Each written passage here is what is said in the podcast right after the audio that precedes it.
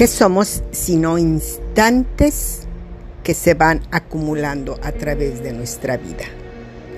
Yo les presento en mis textos amor, pasión, sensualidad, tristeza, dolor, nostalgia, melancolía.